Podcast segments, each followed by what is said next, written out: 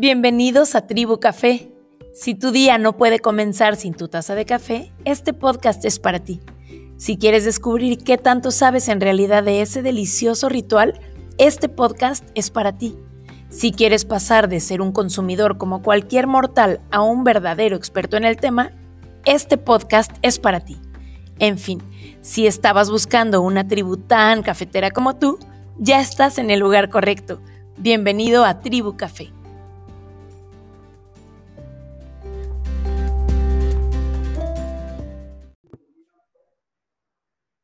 Hola, hola, por fin estamos logrando esta entrevista. No saben la de cosas que nos han pasado para poder estar los tres conectados, pero lo logramos y entonces estoy a punto de darle la bienvenida a dos de los baristas con los que estuve trabajando en Ciudad de México. Los dos son Guillermos, entonces uno será Guillermo Pastrana y el otro será Elgi, o Elgi y Memo, para no tardar tanto en las credenciales. ¿Cómo están? Bienvenidos. Gracias por estar en el podcast. Gracias por venir a platicar un ratito con nosotros. Me gustaría que ustedes se presenten, que le cuenten un poquito a la gente desde cuándo están en el mundo del café de especialidad o en el café diferenciado y cuáles son los proyectos en los que están ahorita, en este momento. Hola, hola, ¿cómo estás? Pues yo soy Guillermo de Corral o Luis Guillermo, por eso el LG. Yo, ¿cuánto llevo en el café de especialidad? Pues tres años. Eh, llevo más preparando café. Ahorita estoy eh, en un lugar que se llama Café Cumo, laboratorio de café. Más bien Cumo, laboratorio de café. Y en otro proyecto propio que se llama La Café. Perfecto. ¿Y tú, Memo? ¿En dónde estás ahora? Yo me llamo, bueno, yo soy Guillermo Pastrana, vengo, pues, estoy trabajando en el mundo del café dos años. Eh, ahorita estoy, no, no, tengo trabajo, pero estoy en un proyecto personal en donde se, estamos elaborando eh, degustaciones gastronómicas, en donde vendemos una experiencia, eh, una, un marinaje con cerveza, con cócteles, y también este, con ciertos platillos, enfocándonos en un tema en específico, como por ejemplo el maíz. Este, tengo dos años preparando café más o menos. Empecé en una barra que se llama Olga Café. Fue mi primer trabajo, fue mi primera vez que me metí como en este ámbito de todo lo, la gastronomía, la, la coctelería, el barismo, este, pues más que nada enfocarme en qué lo que tomamos, cómo lo tomamos y lo que hay detrás de cada, que lo que se prepara y cómo se prepara. Bueno, me gustaría que primero platicáramos un poquito sobre, como, sobre la línea de consumidores que fuimos de café, si es que ustedes también tomaban café, que me imagino que antes de llegar al café de especialidad también eran consumidores de café comercial. ¿Y cómo fue su cambio, cómo fue su proceso para llegar al, a siempre consumir solamente café diferenciado o buenos cafés y ya no tomar café comercial? ¿Se acuerdan cómo fue ese proceso? Pues yo la verdad, en lo personal, no consumía café antes de entrar al café de especialidad. Lo gracioso es que ya preparaba café, pero nunca lo probaba. O sea, y o eran muy pocas las veces en las que yo tomaba un café. Entonces, en realidad cuando empecé a consumir café fue con el café de especialidad, que fue cuando llegué precisamente a Olga y yo buscando eso, yo buscando ya aprender eh, específicamente sobre el café, ¿no? O sea, ¿por qué es que se llama el café de especialidad? Como tú dices, ¿qué es lo que lo diferencia? Eh, si nada más es cómo lo preparan o, o, qué hay detrás de todo eso, ¿no? ¿Tú por qué llegabas, o sea, por qué preparabas antes café? Bueno, yo, Yo trabajé en una cafetería de, de un lugar X y de ahí después trabajé en un Tox, o sea, en un restaurante. Un restaurante y, bueno, que todos conocemos, ¿no? Tox. Todos han visto uno. En México hay muchos. Y este, yo preparaba ahí todas las bebidas del menú. O sea, ya sea frappés, cafés, este, sodas, jugos incluso, ¿no? Y fue cuando ahí me di cuenta que lo que más me gustaba hacer o preparar era el café, ¿no? Y fue cuando me, me cambié de donde estaba viviendo, me mudé y empecé a investigar mejores cafés de la ciudad.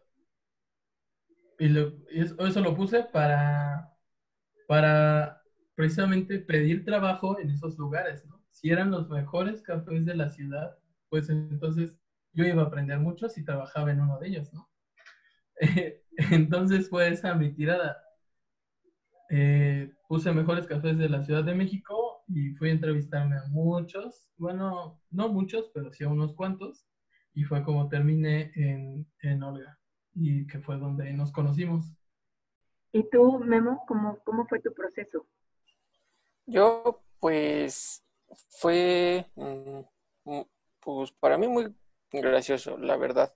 No, nunca tuve como esa, ese interés en, estar en una cafetería o estar en un restaurante, sino simplemente pues la necesidad me llevó a, lo que le sigue, a conseguir un trabajo.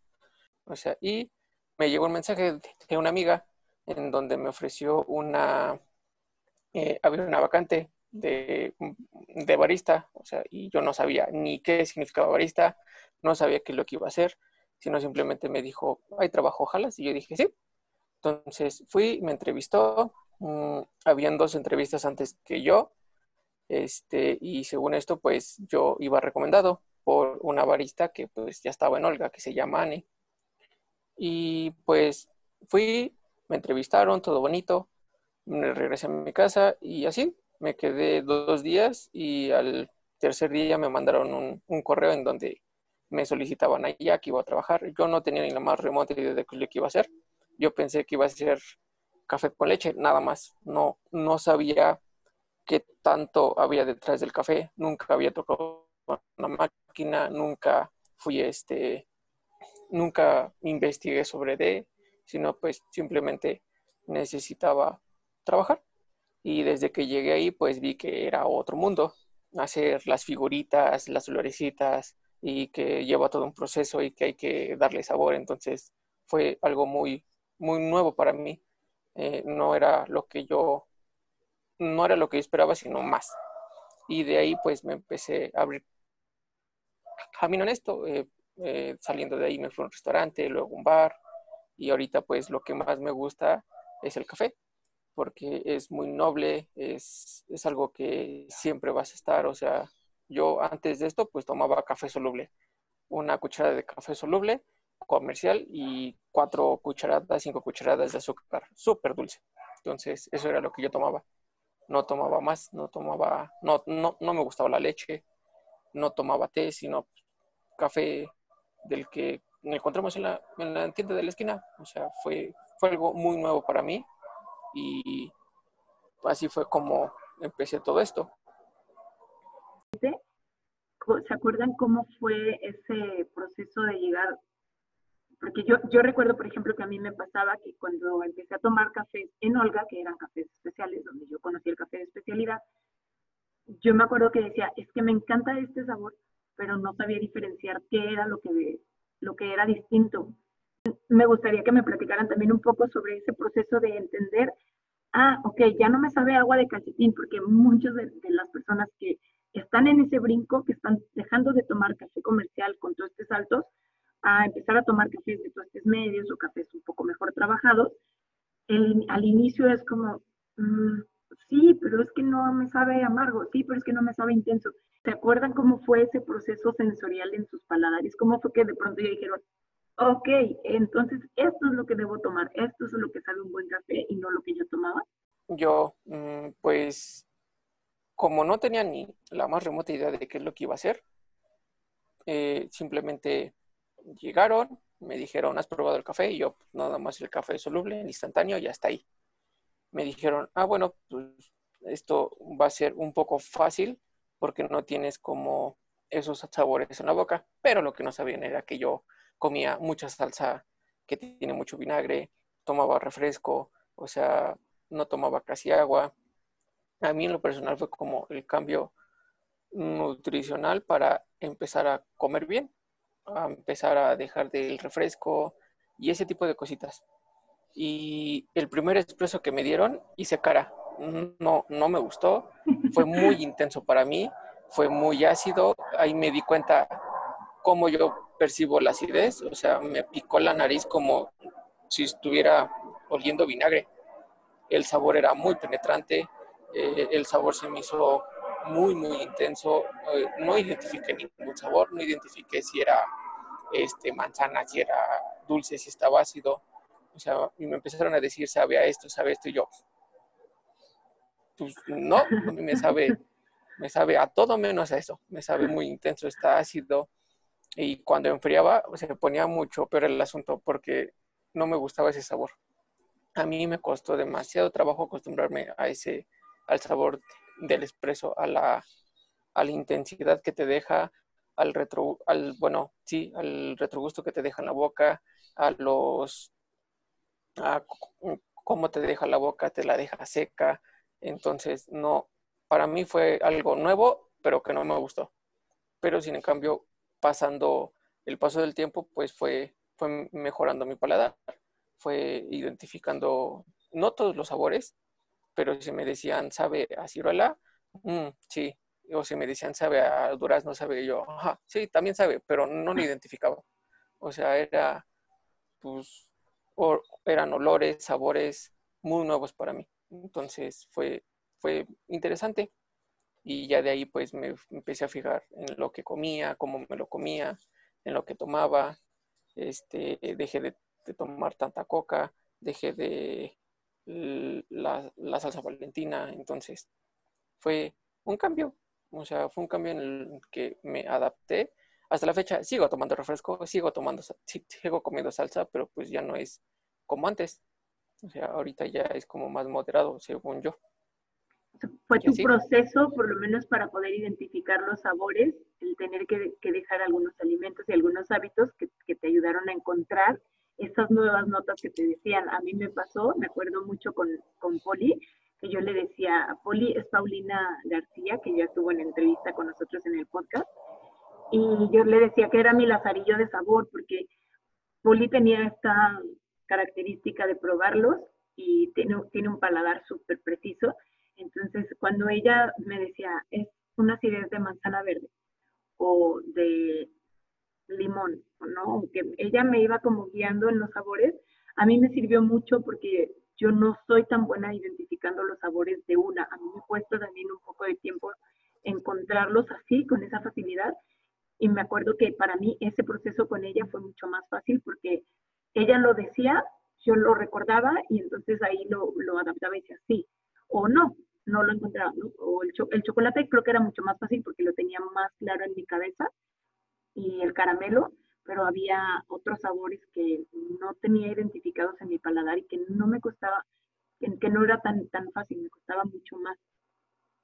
Eh, a ti, Elgi, ¿te acuerdas cómo fue tu proceso en espresso o en método o cualquier versión de café? Digo, es difícil porque tú no tenías el antecedente porque no tomabas café, pero ¿recuerdas ese, ese tiempo cuando ya empezaste a tomar café? ¿Qué pasó en tu paladar? Sí, sí lo, lo recuerdo y prácticamente eso me pasó como a, Memo. Eh, y es muy chistoso eso, porque en realidad las cosas que queremos procesar más con nuestros sentidos son las que más nos cuestan trabajo, porque usamos normalmente nuestros sentidos para vivir la vida, ¿no? O sea, para ir de un lugar a otro, para ver una película, para escuchar música, para platicar con alguien. ¿no? Es para comer, o sea, ese tipo de cosas, pues son cosas a las que estamos, a las que nuestros sentidos ya se acostumbraron, de cierta forma. Entonces, empezar a usarlos de esa forma, ya más específica, ya este, más especializada, es lo que más, es lo que cuesta trabajo, ¿no? Y esas cosas, o bueno, yo creo que ese tipo de habilidad, ¿no? Llevan tiempo. No es como que te digas, este, como cuando vas a estudiar para un examen, ¿no? Que dices, ah, no, pues tengo un examen eh, tal día, en una semana, pues lo pongo a estudiar los últimos dos días, ¿no? y ya sí, chance y lo paso. Pero no. Es, estas, esta cuestión es una, es este, requiere tiempo, ¿no? Y práctica, mucha práctica. Entonces, a mí me pasó igual. O sea, al principio era de, es que este café tiene ciertas notas y yo me quedaba así de, pues, no logro identificar nada. O sea, a pesar de que yo no es que tenga un paladar muy bueno, pero no estoy acostumbrado a sabores muy fuertes, ¿no? E incluso si yo como algo muy caliente o no tan caliente, me puedo llegar a quemar. Entonces, sí como que soy muy cuidadoso en esos aspectos, a diferencia de como Memo, que tal vez estaba más acostumbrado a sabores más fuertes, pero el approach viene siendo como el mismo, ¿no? O, o esa parte viene siendo como parecida, ¿no? Que nuestros sentidos no están acostumbrados a eso. Entonces hay que empezar a utilizarlos de esa forma. Y yo una forma en la que guío a las personas, eh, a mis clientes, cuando llegan, es, mira, en toda la gastronomía hay cuatro sabores, ¿no? Que es el dulzor, el acidez, el amargor y los salados, ¿no? Entonces, de ahí, de ahí parten. Les digo, bueno, ¿cómo lo sientes? O cómo, qué sabor de los cuatro que te dije eh, predomina más, ¿no? Según tú, cómo lo sientes o cómo lo percibes en tu, en tu boca. ¿Lo sientes acuoso? ¿Lo sientes eh, denso? ¿Lo sientes terroso? ¿No? Ese tipo de cosas. y por ahí empiezas. En realidad por ahí es por donde debes empezar. Y yo antes no lo sabía, ¿no? Pero siempre estás eh, aprendiendo muchas cosas y aprendes de, de todo, que es lo, lo padre justo por ahí es a donde quería llegar, como este proceso. No es que los clientes de cafés diferenciados vayan a tener que hacerse de hábitos nuevos y de entender todos los procesos de un catador Q para poder tomar buen café. Pero sí es importante esto que, que dices, cómo no estamos acostumbrados a hacer conciencia de lo que comemos o de lo que tomamos. Y entonces nada más es ponerle atención. Si realmente pusiéramos atención a, a lo que te sabe un café tostado alto, a un café que no está bien trabajado, contra un café que está bien hecho, sería muy fácil, aunque no encontraras esa acidez málica, bla, bla, bla, brillante, chuchugua, es mucho más, sería mucho más fácil por lo menos decir, ah, ok, sí, no, no me sabe bien. Y este sí, este sí encuentro algo más complejo, algo más elegante, algo más rico, y no tiene que ser porque esté eh, tomando un, un café de taza de excelencia, pero sí hacer esa conciencia creo que es el siguiente paso para empezar a tomar mejores cafés y a, empezar a, consumir y a diferenciar que, pues sí, a lo mejor te gusta un café comercial porque es a lo que estás acostumbrado, pero no quiere decir que sea un buen café. Y qué bueno que llegaron como a ese punto que... Bueno, yo lo que hago cuando llega un cliente es, ¿qué es lo que buscas, no? ¿Qué quieres tomar? ¿Quieres tomar un café? Eh, algo sin café? O sea, empiezo por ahí. Y los empiezo a dirigir como a, a lo que ellos quieren, ¿no? Me han, llegado personas que me dicen, ah, es que quiero algo más fuerte. Entonces ya uno, conforme a su, a su experiencia, también va, vas diciendo, bueno, ¿qué tipo de, ¿a qué tipo de fuerte se refiere, no?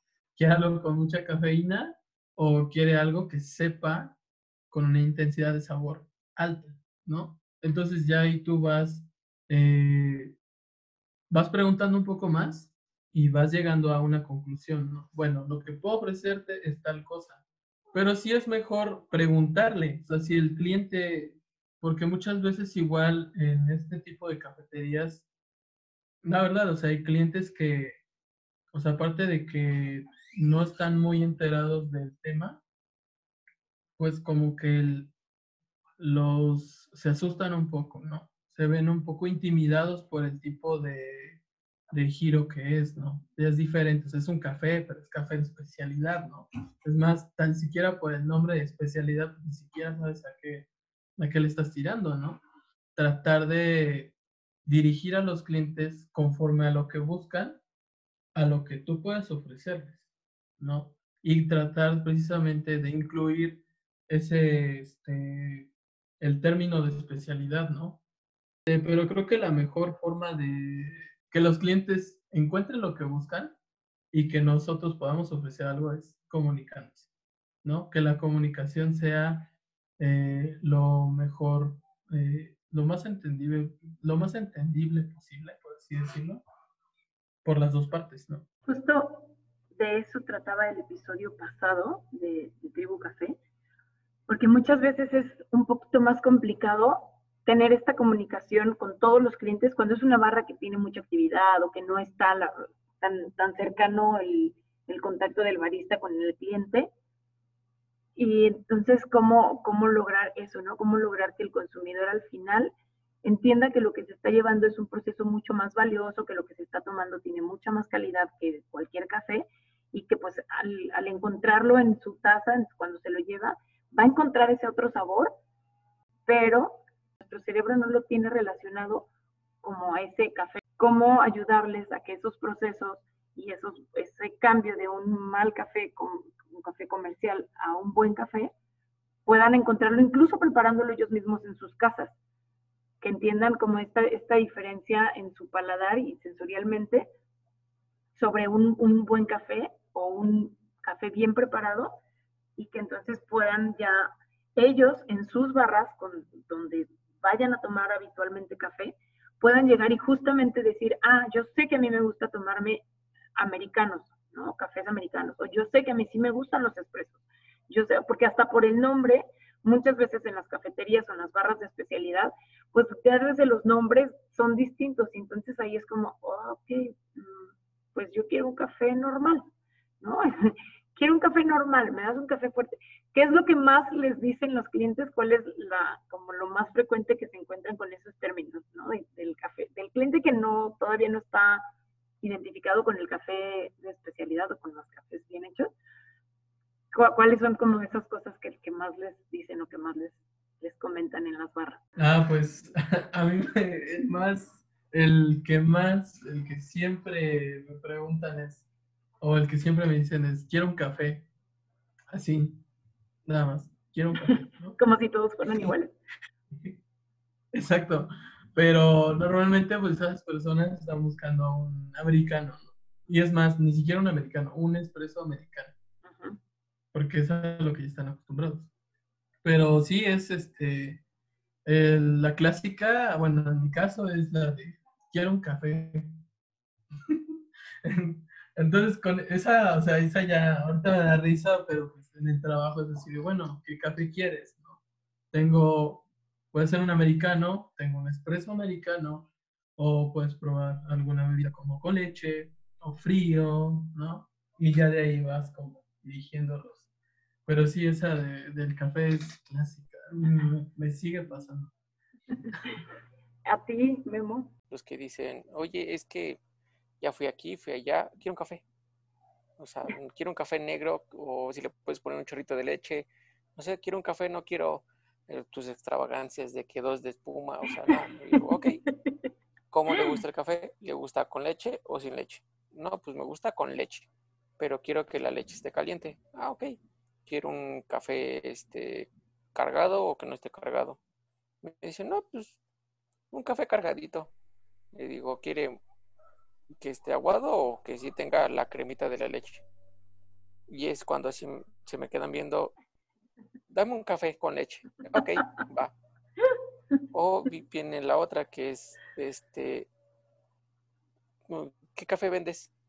Y yo, pues, americanos, eh, no te entiendo nada. Ahí le explicas todo el menú, hasta los filtrados que tienes. No te entiendo nada, quiero un café negro. Ah, ok, ¿quieres un americano? Un espresso americano. Sí, ok y ya. No, creo que me tocan más a mí los, las personas mayores este, que otra persona, porque pues, o sea, ya cualquier niño va y te dice, me das un cappuccino, me das un, un latte, me das un macchiato, pero creo que la gente más grande es con la que está casada con los con lo que ellos se preparaban. Quiero un café con leche. Ah, ok.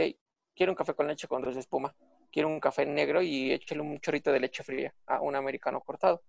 O, si llega, quiero un express, pero express doble.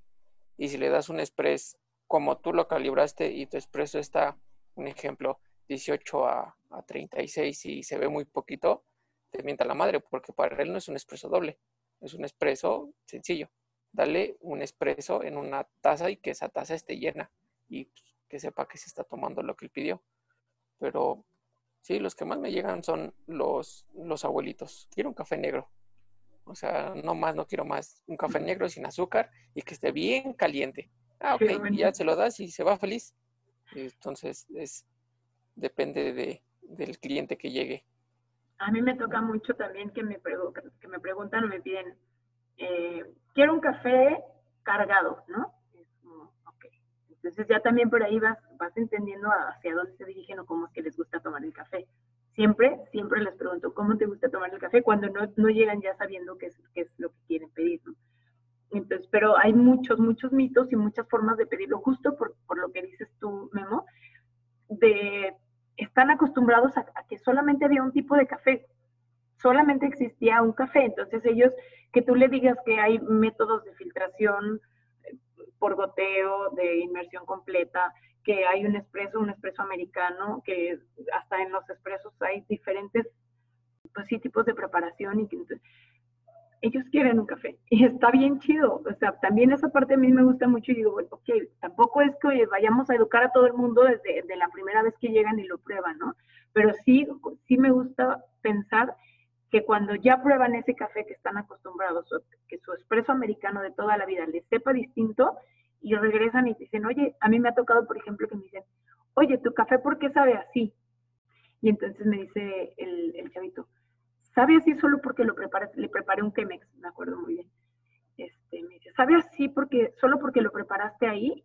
Y le dije, no, sabe así porque hay un montón de trabajo detrás del grano, detrás de todo, ¿no? De toda la preparación y hay chingo de cosas que la gente no sabe, pero me encantó ver su expresión y me encantó que él entendió que el café que se estaba tomando era un café que no se había tomado nunca en otro lugar y que, y que preguntara y que estoy segura que a partir de ese momento él, ya nunca lo volví a ver porque fue un evento ¿no? en, un bazar, pero estoy segura que él a partir de ese momento empezó a tomar mejores cafés porque se intrigó muchísimo y eso es parte de lo que a mí me gusta hacer acá, que, que por lo menos en la experiencia de estar tomándose un café, digan, ah, ok, entonces este es el tipo de café que me gusta y que quiero tomarme a partir de ahora.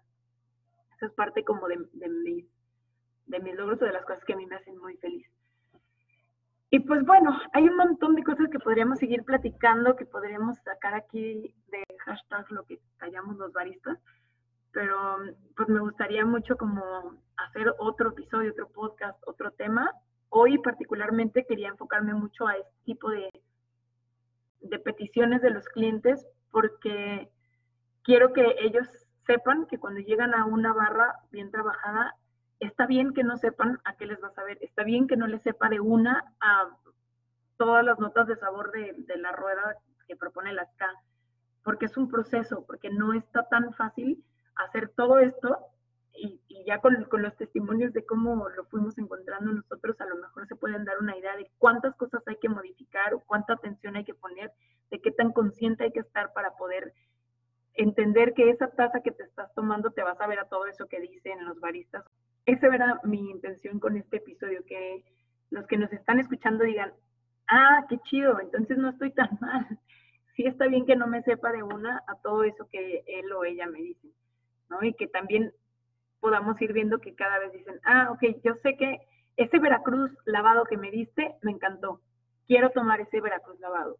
Y en algún otro momento estén dispuestos a probar otra región, otra variedad, otro proceso, otras cosas que vayan haciendo que los consumidores vayamos pidiendo mejores calidades y mejores cosas en las barras para exigirle a todo el comercio y a todos los lugares que cada vez esté mejor hecho su café, que cada vez estemos consumiendo mejores cosas y que así sea como nuestro granito de arena para poder impulsar la, la cadena del café, pues sobre todo en estos tiempos que las fincas y los productores están viendo también en, en tantos problemas con, pues con todo, ¿no? Con la pandemia y con, con todo lo que está pasando.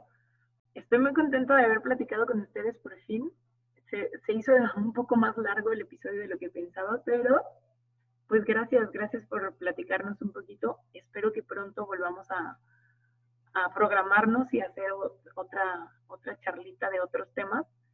Y pues, pues gracias. Ahí me gustaría también que les pasaran sus redes o dónde los pueden encontrar a las personas que nos escuchan. Si alguien quiere ir a, probar la coctelería o los alimentos de Guillermo Pastrana o a probar los cafecitos que, que está trabajando LG en cualquiera de las dos barras, ¿dónde los pueden encontrar?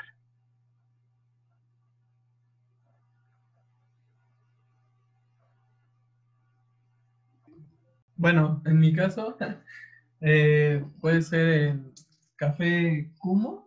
Bueno, yo estoy trabajando en Cumo Laboratorio, de Café.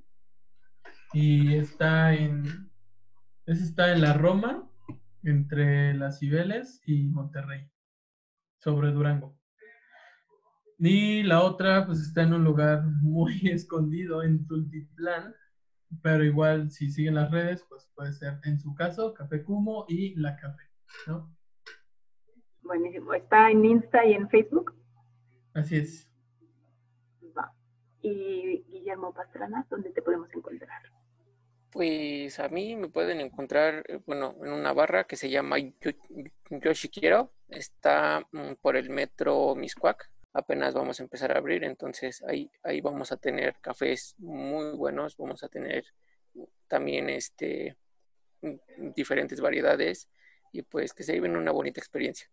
Y de la coctelería y de los eventos, pues eso está como apenas en planación. Ya tenemos como un 80% de lo que se va a hacer y pues hasta que tengamos como culminado un proyecto bien se van a abrir las las re- re- redes sociales pero en, de la barra pueden seguirle en Facebook que se llama Yoshi Quiero y ya Así es. Buenísimo.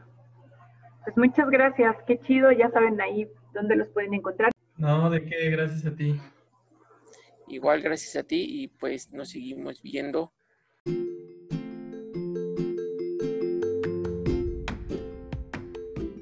Compartimos tu adicción por el café. Nos encontramos en el siguiente episodio para tomar el café más perro.